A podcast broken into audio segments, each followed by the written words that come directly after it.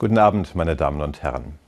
Und täglich grüßt das Murmeltier. Gleich kommt er wieder, der Kultfilm aus den 90er Jahren mit seiner humorvollen Antwort auf die Frage, was denn die Zukunft wohl bringen wird. Werden sich meine Wünsche erfüllen? Wird es was werden mit den erhofften Veränderungen? Oder wird doch wieder alles beim Alten bleiben? Für Phil Connors, den tragischen Helden des Films, bringt schon der nächste Morgen nichts Neues. Er hängt in einer Zeitschleife fest. Alles wiederholt sich. Jeder Tag ist wie der andere. Immer wieder dieselben Abläufe, immer wieder dieselben nervigen Menschen, immer wieder derselbe Job. Über den Tag des Murmeltiers in der Provinzstadt Punxsutawney soll er berichten. Kennen Sie das auch? Alles fühlt sich irgendwie gleich an. Habe ich schon tausendmal so gemacht. Connors versucht dem täglich grüßenden Murmeltier, diesem nervigen Trott, zunächst dadurch zu entkommen, dass er, bewusst oder unbewusst, einem Rat des berühmten Psychologen Paul Watzlawick folgt. Mach einen Unterschied, der einen Unterschied macht. Mach einfach mal etwas anders als sonst. Denn allein schon dieser kleine Unterschied kann einen Unterschied machen, kann dich wieder lebendiger machen. Der Geplagte probiert es aus und es klappt. Mal anders aufstehen, mal anders grüßen, mal eine andere Antwort geben als sonst, das fühlt sich schon wesentlich besser an. Aber er merkt auch, damit allein entkomme ich dem täglich grüßenden Murmeltier noch nicht. Also versucht er noch etwas anderes. Etwas, das sich so mancher als Lebensmotto wählt.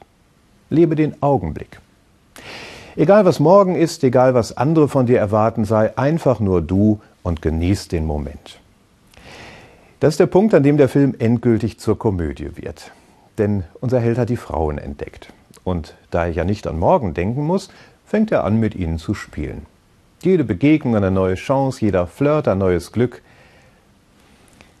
Wirklich ein neues Glück oder nicht doch wieder das täglich grüßende Murmeltier? Ein letzter Versuch. Connors vertraut sich einer Freundin an. Und die hilft ihm, das Entscheidende zu lernen. Zu lieben.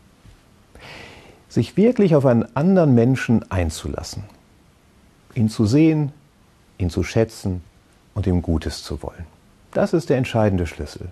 Je mehr Connors es lernt zu lieben, umso mehr entkommt er dem täglich grüßenden Murmeltier und umso zufriedener ist er mit seinem Leben. Es scheint also doch was dran zu sein an der alten christlichen Weisheit, dass die Nächstenliebe das Entscheidende ist. Dass die Liebe zum anderen mich befreien und lebendig machen kann.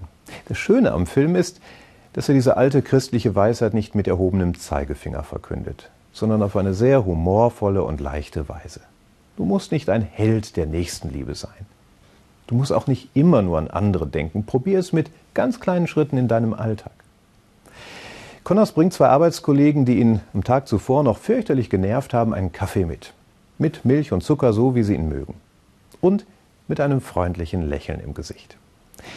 Das ist eine der berührendsten Szenen des ganzen Films. Solche Momente wünsche ich Ihnen für den morgigen Tag und für das nun bald beginnende neue Jahr. Momente, in denen Sie sich gesehen und geliebt fühlen und in denen es Ihnen gelingt, andere zu lieben.